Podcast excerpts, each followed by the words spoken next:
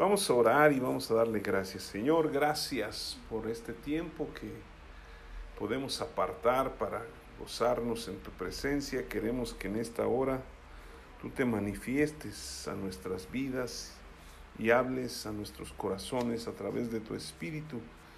Queremos que tu presencia siga moviéndose por medio de tu Espíritu en nuestros corazones y entendamos el propósito que tú tienes para nosotros.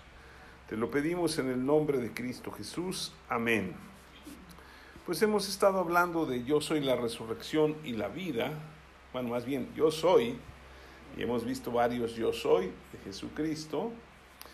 Y vamos a ver hoy el, la última plática que les voy a dar, porque todavía hay muchos de yo soy, pues Jesús es Dios. Pero vamos a ver, yo soy la resurrección y la vida, ¿sí? Y para ello yo quisiera que abrieran sus Biblias en Juan capítulo 11. Eh, eh, Juan es uno de los, bueno, él es el, el, de los discípulos de Jesús o de los apóstoles, que estuvo él muy, muy cercano a Jesús, ¿no? De hecho, él mismo dice, el que amaba a Jesús. Ningún otro, otro evangelio lo dice que Jesús, que Jesús amaba a Juan. Entonces eso es tener este, una, ¿cómo les puedo decir? Una confianza en sí mismo, ¿no? Y cada uno de nosotros debemos decir lo mismo, ¿sí? Yo soy Javier, el que ama a Jesús, porque a todos nos amó. Entonces él realmente se dice, yo soy el amado de Jesús y eso es lo que tenemos que hacer. Y el Evangelio de Juan tiene el propósito de mostrarnos y demostrar, demostrar que Jesús es el Hijo de Dios que es Dios, pero que es el Hijo de Dios que vino a esta tierra. Y esta, esta parte del Evangelio en el capítulo 11, si quieren ir ahí, vamos a ver algo muy importante porque esta es, esta es la parte, creo yo, más, más fuerte del ministerio de Jesús. Y es la parte donde Jesús casi casi es sentenciado a muerte por haber hecho esto por haberlo dicho y por haber hecho lo que hizo. Entonces vamos a leer en Juan capítulo 11, versículo 1. Dice, estaba entonces enfermo uno llamado Lázaro de Betania, la aldea de María y de Marta, su hermana. María, cuyo hermano Lázaro estaba enfermo, fue la que ungió al Señor con perfume y le enjugó los pies con sus cabellos. Enviaron pues las hermanas para decir a Jesús, Señor, he aquí el que amas está enfermo. Oyéndole Jesús dijo, esta enfermedad no es para muerte, sino para la gloria de Dios, para que el Hijo de Dios sea glorificado por ella. Y amaba Jesús a Marta, a su hermana y a Lázaro. Cuando yo pues que estaba enfermo se quedó dos días más en el lugar donde estaba. Luego, después de esto, dijo a los discípulos, vamos a Judea otra vez. Le dijeron los discípulos, rabí, ahora procuraban los judíos apedrearte y otra vez vas allá. Respondió Jesús, ¿no tiene el día doce horas? El que anda de día no tropieza, porque ve la luz de este mundo. Pero el que anda de noche tropieza porque no hay luz en él. Dicho esto, les dijo después, nuestro amigo Lázaro duerme, mas voy a despertarle. Dijeron entonces los discípulos, Señor, si duerme, sanará. Pero Jesús decía esto de la muerte de Lázaro y ellos pensaron que hablaba de reposar del sueño.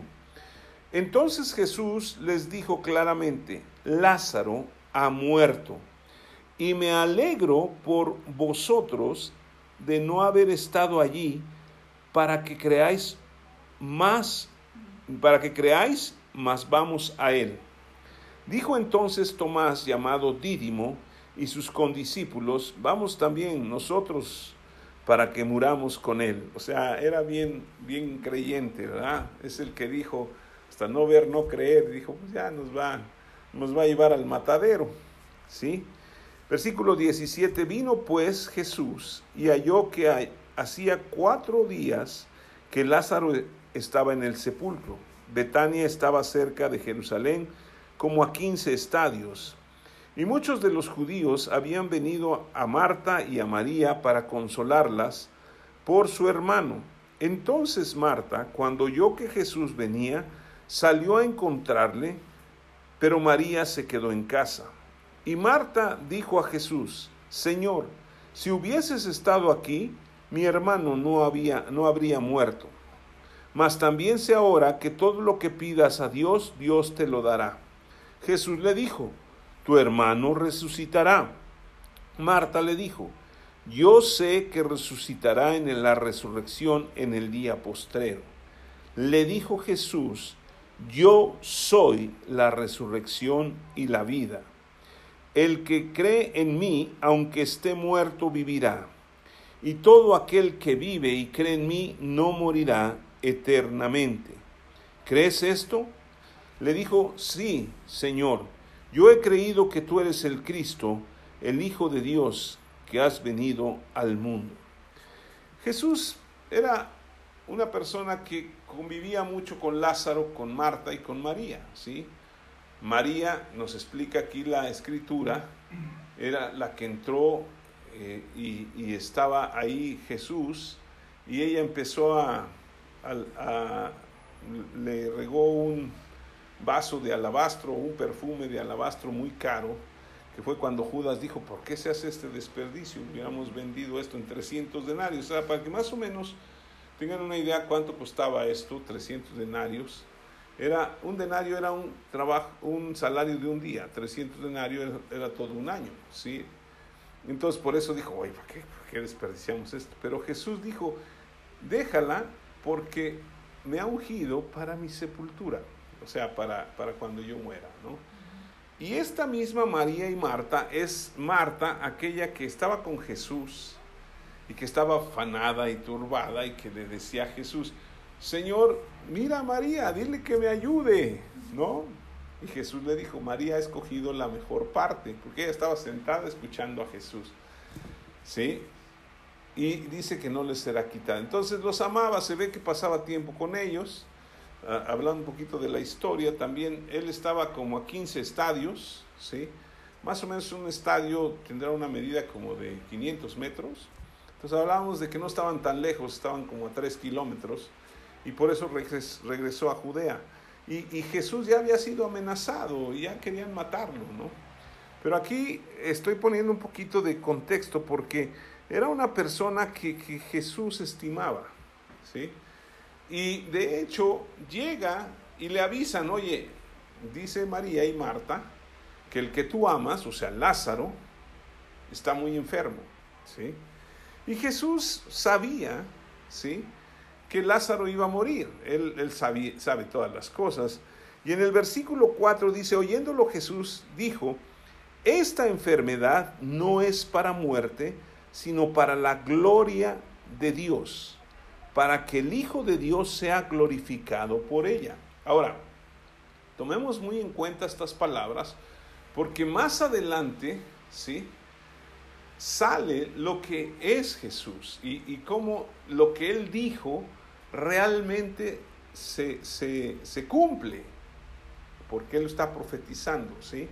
Entonces, todos los, los discípulos dijeron, ah, pues sí, sí. Después les dijo, oye, vamos a despertarle, sí. O sea, pues está durmiendo, pues vamos, ¿no? Pero entonces les dijo claramente, Lázaro ya está muerto. Entonces, otra, otra vez nos dice en el versículo 15 Jesús, y me alegro por vosotros o por ustedes de no haber estado allí para que creáis. ¿Sí? Para que creas. Y una de las cosas más importantes que yo veo en la doctrina de, de Jesucristo es la resurrección. ¿Sí? ¿Por qué? Porque mucha gente podría decir, ya hemos hablado de que Jesucristo fue, fue este, a la cruz y murió por los pecados de todos. Y a lo mejor hubiera otras personas que decían, no, yo también me puedo sacrificar por los demás. Pero nadie en toda la historia y en ningún lugar, más que Jesucristo, es el único que dijo, yo soy la resurrección y la vida. ¿Sí? Y esto es muy importante porque este es el parteaguas en la vida de los creyentes. Y lo vamos a entender más adelante porque esto es lo que nos hace diferentes, es lo que nos da vida eterna. Ustedes pueden decir, oye, pero nosotros no hemos resucitado. No, pero la Biblia dice que los que creemos en Él vamos a resucitar. ¿Y qué pasa si no morimos cuando Él venga? Bueno, pues vamos a ser levantados, lo vamos a alcanzar en las nubes y nuestros cuerpos van a ser transformados como el de Jesús cuando resucitó. Por eso vamos a poder volar, ¿sí? Entonces, no se eh, preocupen. Ahorita vamos a ver una escritura que habla de cómo va a ser el proceso de que vamos a ser levantados, ¿no? Pero es muy importante que, que analicemos y entendamos lo que Jesús dijo en el versículo 25. Yo soy la resurrección y la vida. El que cree en mí, aunque esté muerto, vivirá. ¿Sí? Y tendríamos que entrar en profundidades más tremendas en cuanto a la palabra de Dios, porque hay dos tipos de muerte. La muerte natural que tenemos nosotros en donde dormimos, por eso habla de dormir, y la segunda muerte que habla la escritura en Apocalipsis. La segunda muerte es cuando se va a abrir el libro de la vida, ¿sí? Y ya vino Jesús. Y todos los que están escritos en, en el libro de la vida, sus nombres, esos van a resucitar para vida, resucitar. Pero los que no están inscritos, por eso es la, la, la necesidad de compartir y de predicar el Evangelio, los que no están inscritos se van a quedar. Y pues sí, dice uno, pues duele, o sea, no se van a quedar, van a resucitar para muerte eterna. O sea, también entran a la eternidad, pero por la muerte. Y ahorita vamos a, explicar un poquito más por qué está la muerte operando y reinando en este mundo. Entonces, Jesús dice, yo soy la resurrección y la vida. Esta declaración es la más fuerte e impactante para todos los que estaban ahí.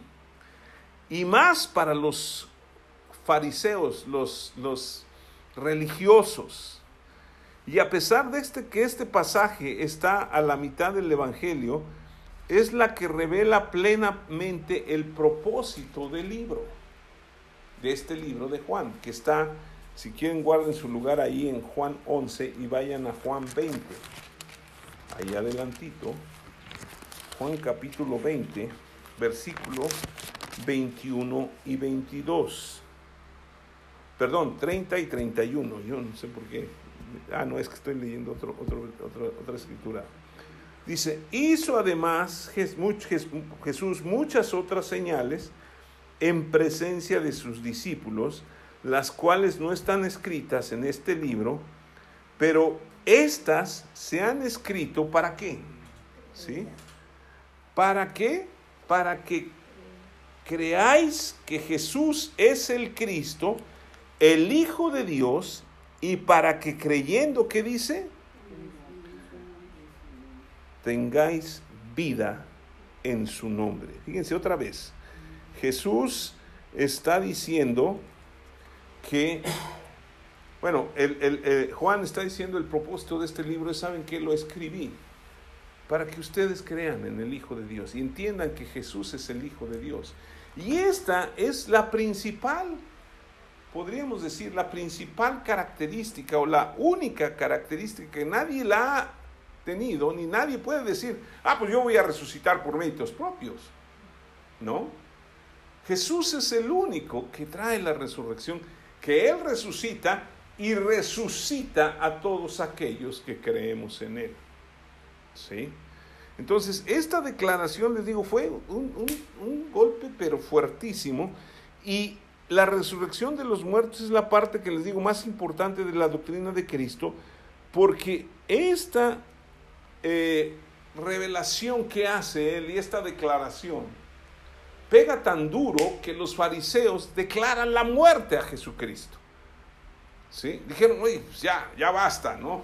Si seguimos con este así, pues vamos a quedarnos totalmente nosotros fuera y nosotros somos los que mandamos.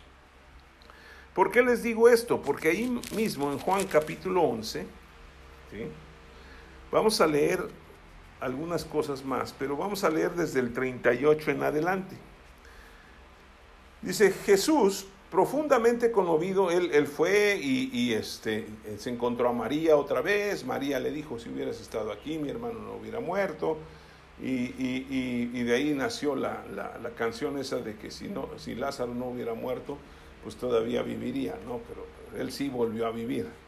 Pero aquí vemos que, de hecho, le dicen algunas cosas a Jesús, porque dice en el versículo 37, y algunos de ellos dijeron, ¿no podía este que abrió los ojos al ciego haber hecho también que Lázaro no muriera?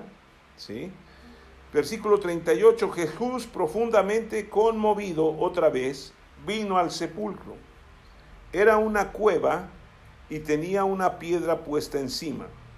Dijo Jesús, quiten la piedra. Marta, la hermana del que había muerto, le dijo, Señor, y he de ya, porque es de cuatro días. O sea, ya pesta, ¿cómo lo vamos a abrir? Jesús le dijo, ¿no te he dicho que si crees verás la gloria de Dios? Entonces quitaron la piedra de donde había estado pues, donde había sido puesto el muerto, y Jesús alzando los ojos a lo alto dijo, Padre, gracias te doy por haberme oído. Yo sabía que siempre me oyes, pero lo dije por causa de la multitud que está alrededor, para que crean que tú me has enviado. Y habiendo dicho esto, clamó a gran voz y dijo, Lázaro, ven fuera. Y el que había estado muerto salió atadas las manos y los pies con vendas y el rostro envuelto en un sudario. Jesús le dijo, desatadle y dejadle ir. ¿Sí? Aquí vemos que Jesús realmente amaba a Lázaro y quería hacer algo, pero ¿se acuerdan que él dijo que iba para despertarle? Y qué bueno que no habían estado ahí porque eso iba a ser para la gloria de Dios y para mostrar que Él era el Hijo de Dios que había sido enviado. Nadie había levantado un muerto de esa manera. ¿Sí? Y con, con ese poder que Dios tiene, lo hizo Jesucristo.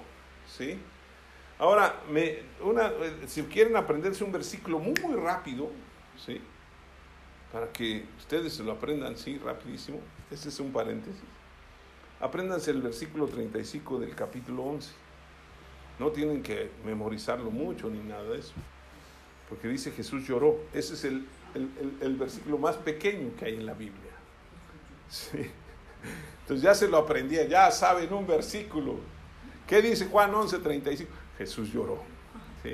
Ahora, ¿por qué lloró? ¿Sí? estaba en un seminario bíblico y este, y nos hicieron esa pregunta, a ver, ¿por qué Jesús lloró? Y nos dieron una semana para investigar y algunos ayunaron y oraron y hicieron grandes campañas y eso. Nadie supo, ¿no? Es más, yo creo que ni el que estaba preguntando sabía, que era el maestro.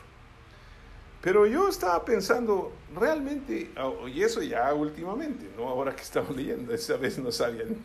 Pues lloró porque tenía ganas de llorar y todos estaban llorando. Pero realmente unos decían, no, pues es que Jesús amaba a Lázaro. Otros no, pues esto. Y, la conclusión del, del, maestro que estábamos ahí nos dijo es que yo creo, él dijo, Jesús lloró porque la, la gente tenía demasiada incredulidad. O sea, ellos aún no creían que Jesús podía levantar a Lázaro de los muertos. ¿Sí? Y yo creo que parte de eso es la verdad, pero también yo creo que Jesús estaba viendo a todos los creyentes ya que fallecieron y llora de alegría, por decirlo así, porque Él les dice, sal fuera y resucita. ¿Sí? Y eso es, o sea, imagínense a Jesús con una multitud que no podemos nosotros ni imaginarnos, que de repente digan, salgan fuera todos los que están muertos. y viviremos eternamente. Yo creo que parte del, llanto de Jesús fue ese, ¿no? Ver la gloria de Dios. ¿Y esto por qué? Porque en Hebreos 12, donde dice, puestos los ojos en Jesús, el autor y consumador de la fe, el cual por el gozo puesto delante de él sufrió la cruz, menospreciando el, oprobio. Él fue a la cruz, pero tenía un gozo porque nos estaba viendo a nosotros y a las multitudes que iban a llegar a los pies de Cristo. Entonces, yo creo que es parte, pero eso es entre paréntesis. Pero vemos que él hace un, una mención muy interesante, porque Jesús siempre oraba y la gente sanaba. Pero esta vez a Lázaro, ¿sí? Antes de decirles, Lázaro, ven fuera, él ora y dice, Padre, gracias te doy por haberme oído. Yo sabía que siempre me oyes, versículo 42, pero lo dije por causa de la multitud que está alrededor, para que crean que tú me has enviado. ¿Sí? ¿Qué fue lo que dijo Jesús en el versículo 4? Esta enfermedad no es para muerte, sino para la gloria de Dios, para que el Hijo de Dios sea glorificado por ella. ¿Sí? Y entonces Jesús resucita a Lázaro. Y de ahí han hecho una cantidad de chistes y de tonterías que ni vamos a repetir. Porque la gente le da risa de esos tipos de cosas. Pero en realidad esto fue un, acontecimiento impresionante. Tan grande que el versículo 44 dice desatarle y dejarle ir. O sea, ya, ya está bien, ¿no? Todos, yo creo que el, el llanto se convirtió en gozo. Todo el mundo estaba glorificando a Dios. Versículo 45 dice, entonces muchos de los judíos que habían venido para acompañar a María, y vieron lo que hizo Jesús, creyeron en él. ¿Sí? Pero algunos de ellos fueron a los fariseos y les dijeron lo que Jesús había hecho. Entonces los principales sacerdotes y los fariseos reunieron el concilio y dijeron, ¿qué haremos? Porque este hombre hace muchas señales. O sea, ¿por qué no crees? ¿Qué haremos? Tanta gente que ve milagros, prodigios y gente religiosa y cosas maravillosas que hace Dios y no cree. ¿Sí? ¿Por qué? ¿Por qué estaban diciendo esto? ¿Qué haremos con este? ¿Sí? Y luego dice, si le dejamos así, todos creerán en él y vendrán los romanos y destruirán nuestro lugar santo y nuestra nación. Entonces Caifás, uno de ellos, sumo sacerdote aquel año, le dijo, ustedes no saben nada, ni pensáis que os conviene, que os conviene que un hombre muera por el pueblo y no que toda la nación perezca. Esto no lo dijo por sí mismo, sino que como era el sumo sacerdote aquel año, profetizó que Jesús había de morir por la nación. Y no solamente por la nación, sino también para congregar en uno a los hijos de Dios que estaban dispersos. Así que desde aquel día, ¿qué dice? Acordaron matarle. ¿Se dan cuenta? O sea, este fue el milagro más tremendo y poderoso que Jesús hizo por el cual decidieron matarlo. Ya nada más estaban buscando la ocasión para matarle. Y con todo y lo que profetizó Caifás, ¿sí? Pero es muy importante que nosotros entendamos que la resurrección es la parte más importante de la doctrina que nosotros conocemos y debemos aprender. Nadie nos puede decir que Jesús no resucitó. ¿Sí?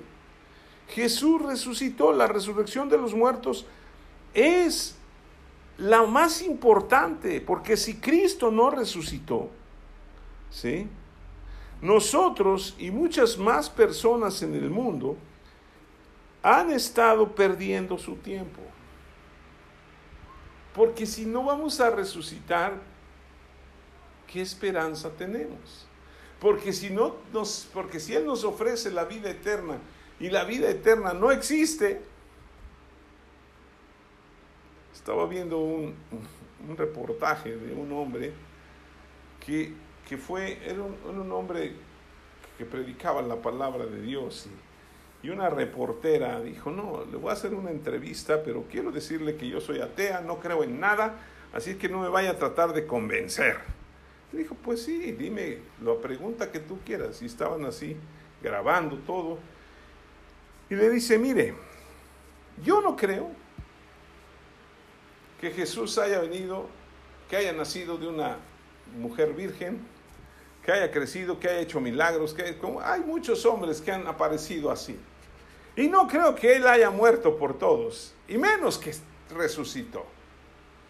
Y que aquel que cree tiene vida eterna. No es cierto. ¿Usted qué opina? Y le dice, mira, vamos a hacer algo. Te voy a poner dos cosas. Nosotros vamos a apostar algo. No, no debemos apostar, pero vamos a apostar. Vamos a pensar, ¿sí? Que tú tienes razón que no hay nada. Una vez que uno se muere, pues no hay nada, no hay cielo, no hay nada. Uno se muere, se lo comen los gusanos, si lo queman, tiran el polvo y ya, y se acabó todo. Entonces, ¿qué perdería yo? Pues nada más perdí mi tiempo en la vida creyendo en Jesús. Pero ¿qué pasaría de lo contrario? Que si hay cielo, que si hay vida eterna, que si vamos a estar con Jesús, que vamos a estar plenamente viviendo en, en, el reino de los cielos. Todos los que creemos, tú, ¿qué vas a perder? Todo, porque si es cierto, tú nunca lo hiciste y perdiste todo. Si yo creo, pero no existe, pues no pierdo nada. Pero si existe, tú vas a perderlo todo. ¿Sí? Entonces, al final de cuentas, la resurrección es muy, muy importante. ¿Por qué? Porque si nosotros no creemos en la resurrección, entonces no vamos a creer en Jesucristo. Podemos creer, sí, Jesús es el Señor, pero eso de la resurrección como que, mira, no, es un cuento chino, ¿no? Entonces no somos salvos. ¿Sí? Y Pablo testifica la resurrección y nos la explica en Primera de Corintios capítulo 15, ahí adelante. Primera de Corintios capítulo 15, no vamos a leer todo el capítulo, pero sí una buena parte. Y dice el apóstol Pablo explicándole a los corintios acerca de la resurrección de los muertos. Ahora quiero decirles que Pablo no era un hombre que participó viendo la resurrección de Cristo. A lo mejor lo vio, pero pues dijo es un cuento chino, porque no era creyente él, ¿no? Y dijo, pues ya lo mataron, ya se acabó. Y luego él, él mismo ha de haber creído que los discípulos vinieron y robaron el cuerpo, ¿no? Pero dice, además os declaro, versículo 1, hermanos, el Evangelio que os he predicado, el cual también recibisteis, en el cual también perseveráis, por el cual asimismo si retenéis la palabra que os he predicado, sois salvos, si no creísteis en vano. Porque primeramente os he enseñado lo que asimismo recibí, que Cristo murió por nuestros pecados conforme a las escrituras, y fue sepultado y resucitó al tercer día, conforme a las escrituras. Y que apareció a Cefas y después a los doce. Después apareció a más de 500 hermanos a la vez, de los cuales muchos viven aún y otros ya duermen. Después apareció a Jacobo, después a todos los apóstoles, y al último de todos, como un abortivo, me apareció a mí porque yo soy el más pequeño de los apóstoles que no soy digno de ser llamado apóstol porque perseguía la iglesia de Dios. Pero por la gracia de Dios soy lo que soy. Y su gracia no ha sido en vano para conmigo. Antes he trabajado más que todos ellos, pero no yo, sino la gracia de Dios conmigo. Porque o sea yo, o sean ellos, así predicamos y habéis creído. Pero si se predica de Cristo que resucitó de los muertos, ¿cómo dicen algunos? ¿Sí? ¿Cómo dicen algunos entre vosotros que no hay resurrección de muertos? Porque si no hay resurrección de muertos, tampoco Cristo resucitó. Y si Cristo no resucitó, vana es entonces nuestra predicación, vana es también vuestra fe y somos hallados falsos testigos de Dios porque hemos testificado de Dios que Él resucitó a Cristo, el cual no resucitó si en verdad los muertos no resucitan. Porque si los muertos no resucitan, tampoco Cristo resucitó, y si Cristo no resucitó, vuestra fe es vana, aún están en vuestros pecados. Entonces también los que durmieron en Cristo perecieron. Y si en esta vida solamente esperamos en Cristo, somos los más dignos de conmiseración de todos los hombres. Mas ahora Cristo ha resucitado de los muertos. Primicias de los que durmieron es hecho. Porque por cuanto la muerte entró por un hombre, también por un hombre la resurrección de los muertos. Porque así como en Adán todos mueren, también en Cristo todos serán vivificados, pero cada uno en su debido orden. Y aquí es lo que quería explicarles cómo vamos a ir resucitando, ¿sí? Si morimos y Él viene, pues vamos a resucitar. Pero dice, todo en su debido orden, ¿sí? Luego dice, eh, ah, aquí está, Cristo las primicias, o sea, Él es el primero. Luego los que son de Cristo en su venida, o sea, los que vamos a ir con Él. Luego el, luego el fin, dice, pero cada uno en su debido orden, Cristo las primicias, luego los que son de Cristo en su venida. Luego el fin, cuando entregue el reino al Dios y Padre, cuando haya suprimido todo dominio, toda autoridad y toda potencia. ¿Sí? Entonces, todos los que creemos en Jesucristo vamos a resucitar. Pero si no creemos en la resurrección, pues entonces vana es la fe. Porque si yo creo que Jesús resucitó, creo que voy a vivir con Él. ¿Sí? Ahora, hemos estado hablando de Jesús que dice, yo soy la resurrección y la vida. O sea, no nada más es la resurrección, Él es la vida. ¿Y por qué necesitamos creer en la resurrección y la vida? Porque si no nosotros no viviríamos, no viviremos o no viviríamos en Cristo. ¿Sí? Y ahorita les voy a explicar cuál es la razón, ¿sí? ¿Por qué? Porque nosotros necesitamos la vida de Cristo. Nosotros ya tenemos una vida que está sentenciada a muerte. ¿Sí o no? Lo único seguro, dicen por ahí todos los grandes filósofos y grandes estudiosos, es la muerte. Y de ahí no te salvas, ¿no? Pero pues nosotros sí nos vamos a salvar, porque si morimos, dormimos en Cristo y Él nos va a resucitar. Y si no, pues vamos a ser llevados en el cielo. Ustedes pueden leer después esto, ¿sí? Pero en Romanos capítulo 5, yo quiero que vayamos ahí, es atrás, en el libro antes. Porque ahí hay algo muy importante que tiene que ver con, no solamente con la resurrección, sino con la vida.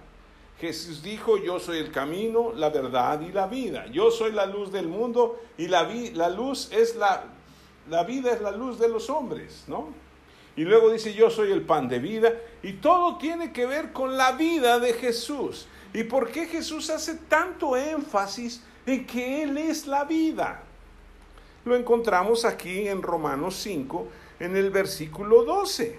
Dice, por tanto, como el pecado entró en el mundo por un hombre, Y por el pecado la muerte, así la muerte pasó a todos los hombres por cuanto todos pecaron. ¿Cuántos de nosotros hemos pecado? Todos, ¿verdad? Entonces la muerte pasó a todos nosotros porque todos hemos pecado. Dice, pues antes de la ley había pecado en el mundo, pero donde no hay ley no se inculpa de pecado. No obstante, reinó la muerte desde Adán hasta Moisés, aún en los que no pecaron a la manera de la transgresión de Adán, el cual es figura del que había de venir. Y luego habla de Jesús. Pero el don, o sea, Jesucristo, no fue como la transgresión, porque si por la transgresión de aquel uno murieron los muchos, abundaron mucho más para los muchos la gracia y el don de Dios por la gracia de un hombre, Jesucristo. Y con el don no sucede en el caso de aquel uno que pecó, porque ciertamente el juicio vino a causa de un solo pecado para condenación, pero el don vino a causa de muchas transgresiones para justificación. Pues si la transgresión de uno solo reinó la muerte, si por la transgresión de uno solo reinó la muerte, mucho más reinarán en vida por uno solo, Jesucristo, los que reciben la abundancia de la gracia y el don de la justicia. Así que como la, por la transgresión de uno vino la condenación a todos los hombres, de la misma manera por la justicia de uno vino a todos los hombres la justificación de vida porque así como por la desobediencia de un hombre los muchos fueron constituidos pecadores, así también por la obediencia de uno los muchos serán constituidos justos. ¿Qué quiero decir? La muerte no existía cuando estaba Adán y Eva en el Edén. Pero la desobediencia produjo la muerte. ¿Sí? Porque Dios les había dicho, le había dicho a Adán, no comas del árbol que está en el centro, porque el día que de él comieres vas a morir. ¿Sí? Entonces, si tú comes de ese árbol vas a morir. ¿Por qué lo sacó del Edén? Ya lo hemos dicho. Porque estaba el, el árbol de la vida. Y si Adán se hubiera acercado y tomar el fruto del árbol de la vida, su condición de muerte hubiera quedado eternamente, ¿sí? Porque la vida era la vida eterna, el árbol de la vida eterna. Entonces, si él hubiera comido, primero comió del árbol de la ciencia del bien y del mal que le trajo la muerte, y si hubiera comido del árbol de la vida, hubiera muerto eternamente. O sea, no hubiera podido haber solución. Entonces, ¿qué hace Dios? Lo saca y hace un plan y entonces tenía que venir uno que no tuviera pecado, que no viniera de la sangre ni de, la, de, la, de, toda la, la genealogía de Adán, que no estuviera manchado del pecado. Ese es el pecado original, la desobediencia.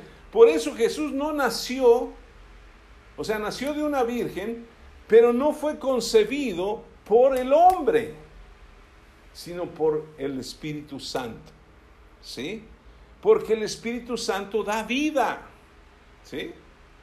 Y entonces viene Jesús, nace por obra y gracia del Espíritu Santo, crece, muere por los pecados para cumplir la justicia de Dios.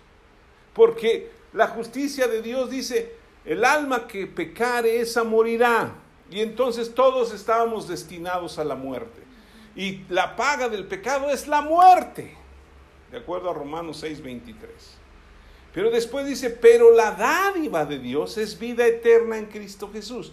Cuando nosotros recibimos a Cristo, nacemos de Jesús, nacemos del Espíritu, ¿sí?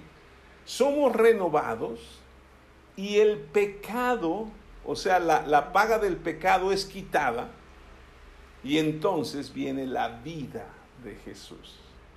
Por eso, por un solo pecado de un solo hombre pasó la muerte a todos los hombres, pero por la obediencia de uno solo, que murió por todas las transgresiones,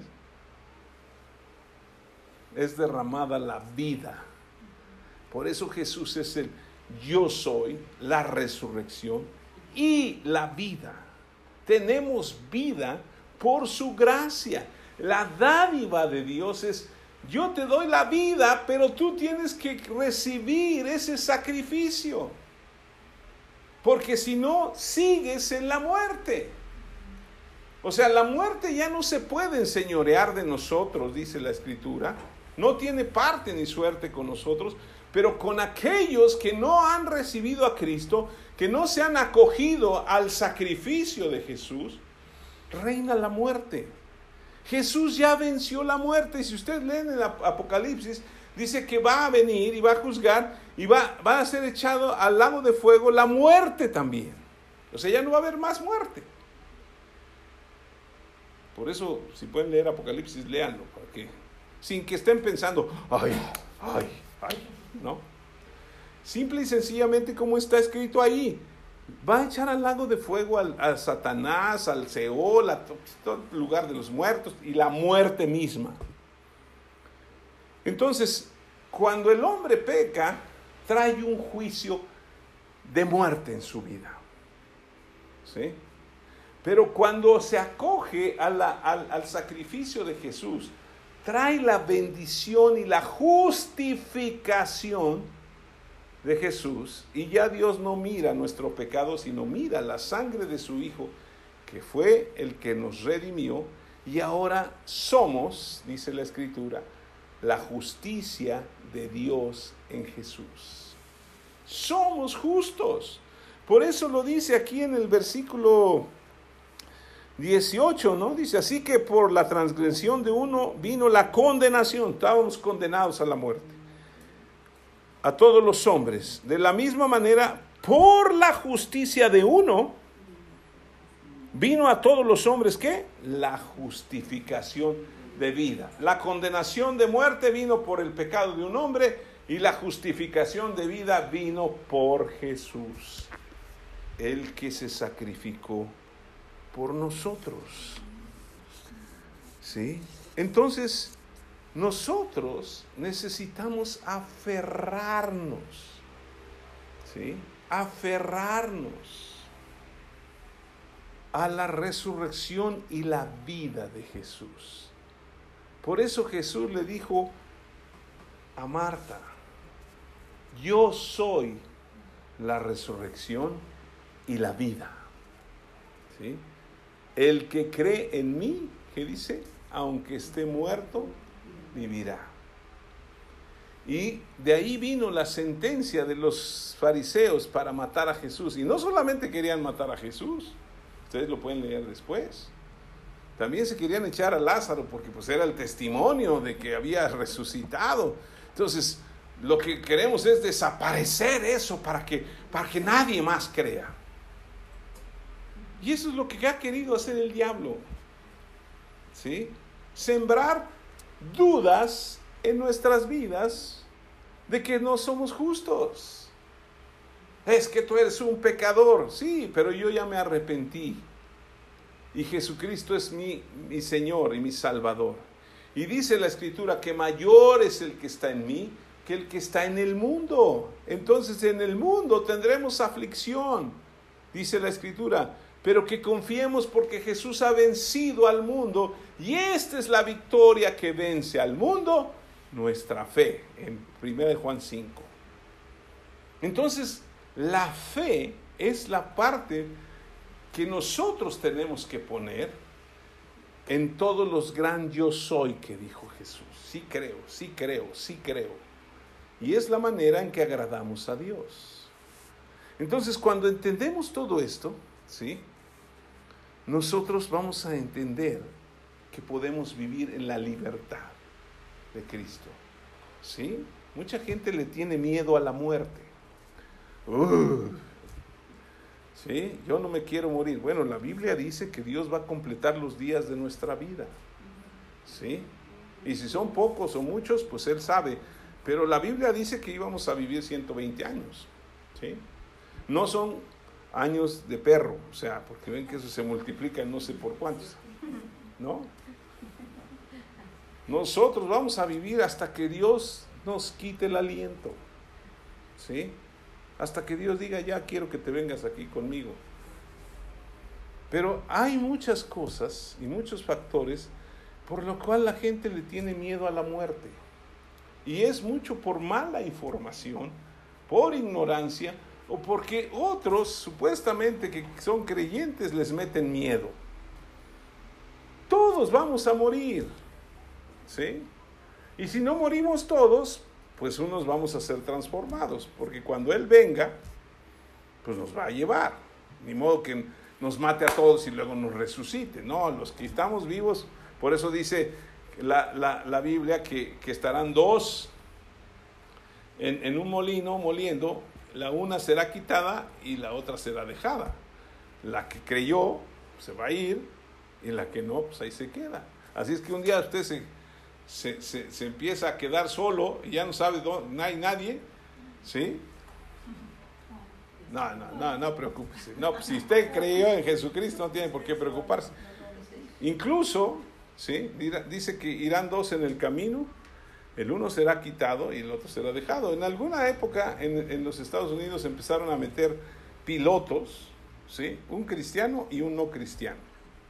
Porque decían, no, es que, ¿qué tal si el cristiano se va y el no cristiano, pues ya por lo menos va a pilotar el, este, el, avión, no se va a estrellar. Pero ¿qué pasa si los dos son cristianos y se van? ¿Sí? Pues mejor deberían de predicarles a todos, así se van todos juntos, ¿no? Ya que el avión choque, no importa. Pero al final de cuentas, eso puede suceder y va a suceder. Parece un cuento de, ay, ¿qué te pasa? pero es la realidad, está escrito, está profetizado, está hablado por Jesús. Y Jesús, él, él, él, ya no, yo me pongo, ahora que estaba estudiando y he estado orando y clamando a Dios y buscando a Dios, yo decía, Señor, yo, yo no sé, pero yo quisiera o creo que puedo entender tu, tu deseo ferviente de anunciar que vengan a conocerte. Yo quisiera ganar muchas personas para Cristo, para poderles decir, miren, aquí está la vida. ¿No? Imagínense Jesús, dije, bueno, ya, ya fui, ya hablé con ellos, ya hice milagros, sigo haciendo milagros. Y ni así creen. Siguen con el famoso apóstol o discípulo llamado Tomás, ¿no? Hasta no ver, no creer. ¿Para qué vamos? ¿Para que muramos con él? O sea, el que siempre tiene una palabra negativa. Oye, es que Dios va a suplir tus necesidades. Sí, pero pues es que, pues ¿cómo estamos? Estábamos mejor antes. ¿Sí? Yo, yo no sé si estamos mejor antes, después o cómo. Yo desde que estoy en Cristo, mi vida es diferente. Es pura bendición con altas y bajas. Pero no caigamos en, el, síndrome, vamos a ponerle, el síndrome del, del esclavo que salió de Israel para ir a Egipto. ¿Sí? ¿Cuál es ese síndrome? Pues que todo el tiempo, ¿para qué nos sacaste de aquí? Hubiéramos muerto allá. ¿Sí? Hay gente que no cree. O sea, ¿cuántos milagros hizo Dios cuando sacó al pueblo de Israel? Mandó diez plagas. Y a Israel no le tocó ni una. Y a todo Egipto estaba. Y no creyeron. Luego salen y ahí van. ¿sí? Todos sanos, libres, todos, con muchísimo dinero, porque Dios les dijo, ¿saben qué? pídanles a sus vecinos y los otros con tal que ya se fueron, dales todo. Se fueron con muchísimo dinero, o sea, plata, oro, todo. Llegan y se enfrentan al Mar Rojo. Y empiezan. ¿Para qué nos trajiste hasta acá? Hubiéramos muerto allá. Déjanos servir a los egipcios, es lo que te decíamos. Y Dios hace un super milagro impresionante. Moisés, levanta tu vara y abre el mar. Y se abre el mar. O sea, un milagro impresionante. Pasan en seco, porque ahí venían atrás los, los egipcios ya para matarlos. Y los egipcios se meten y se mueren ahí porque Dios cierra el mar. Y ya vieron todo ese milagro y tienen sed, van a tomar agua y está amarga. Mm, ¿Para qué? O no hay agua en el desierto. Es un síndrome de todo está mal. Aun cuando he visto la mano de Dios, todo está mal, todo está mal, todo está mal. Y por eso en México comemos tanto tamal, ¿no es cierto? ¿Sí? Pero eso es lo que nosotros tenemos que cambiar. Jesús dijo, yo soy para que crean. Estoy haciendo este milagro para que Dios, crean en Dios y crean que Dios me mandó. Y yo soy glorificado en Él. ¿Sí? Y esa es la voluntad del Padre, que creamos en el Hijo, porque creyendo seremos resucitados y tendremos vida vida, no solamente después de la vida, sino vida eterna desde aquí. La vida eterna no comienza cuando se muere uno. Aquí ya podemos vivir las maravillas de Dios, pero es una vida de fe, una vida de creer. ¿Sí? ¿Con qué vamos nosotros a sortear todas las situaciones? Bueno, pues Dios. O sea, tratemos, de verdad, yo les aconsejo, tienen alguna dificultad, no saben qué hacer, vayan con Dios, pero no se quejen. Ay, ¿para qué me trajiste? Yo estaba mejor antes de ser cristiano. Mira, yo podía hacer esto, podía hacer aquello. Sí, me iba ahí más o menos mal, pero pues sorteaba yo las cosas. Ahora no sé qué hacer. Dios dice, echa tus cargas sobre mí.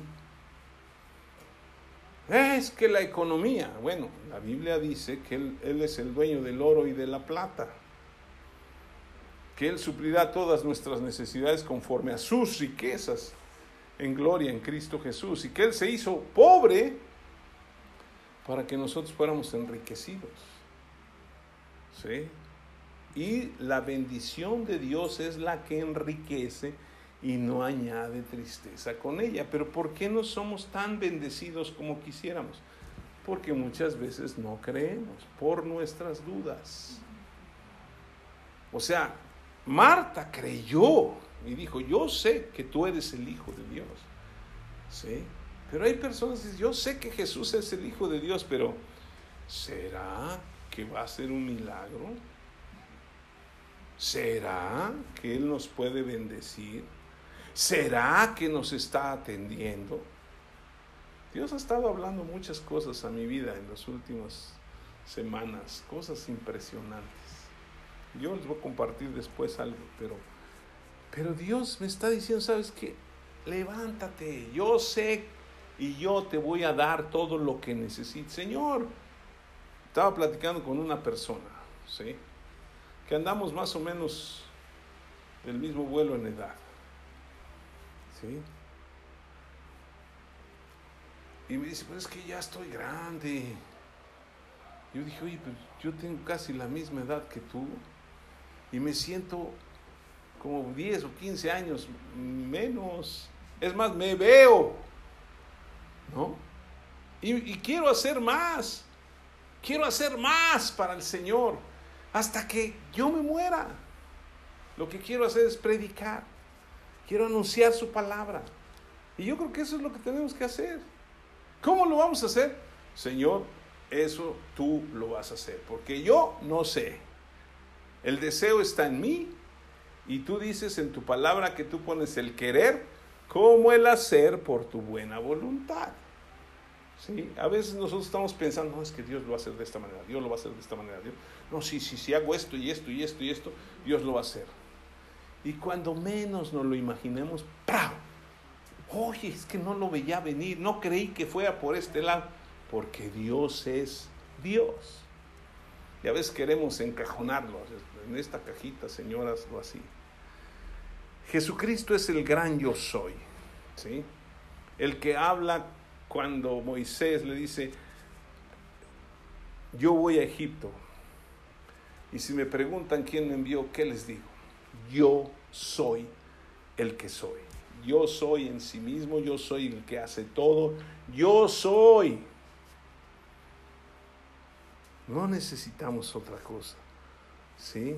Cuando le recibimos y le declaramos el Señor de nuestra vida, Jesús nos da la vida verdadera para que estemos con Él por la eternidad. La resurrección es vital para los que creemos y nos da la esperanza y la confianza de que estaremos con Él por toda la eternidad. Señor, gracias por tu palabra. Gracias por mostrarnos a Jesucristo como el gran yo soy, como el único Dios verdadero, el que se levantó de los muertos, el que dijo, yo soy la resurrección y la vida, el que por medio de él nos ha dado la vida eterna. Queremos aferrarnos a él, Señor, queremos abrazarnos a esta verdad y queremos declarar que nosotros estamos resucitados juntamente con Él, porque juntamente con Él hemos muerto a nuestro pasado y ahora vivimos para Cristo. Señor, derrama sobre nosotros la bendición y sobre todo aumenta nuestra fe para que no dudemos en ningún momento de que viviremos por largos días contigo, Señor. Y si usted no ha creído en Jesucristo, necesita acceder a la vida, la vida eterna que Él nos ha prometido. Y yo le voy a pedir que repita esta oración conmigo. Diga así, Padre, yo vengo delante de ti, reconozco que yo soy pecador, pero ahora yo me arrepiento y tu palabra dice que si yo confieso a Jesús con mi boca como mi Señor y mi Salvador y creo en mi corazón que Dios le levantó de los muertos, yo soy salvo. Gracias por salvarme, porque tú me has dado vida. Y esta vida no es una vida que podemos conseguir donde sea, es la vida eterna que tú nos has prometido. Te damos la gloria y la honra en el nombre de Jesús. Amén.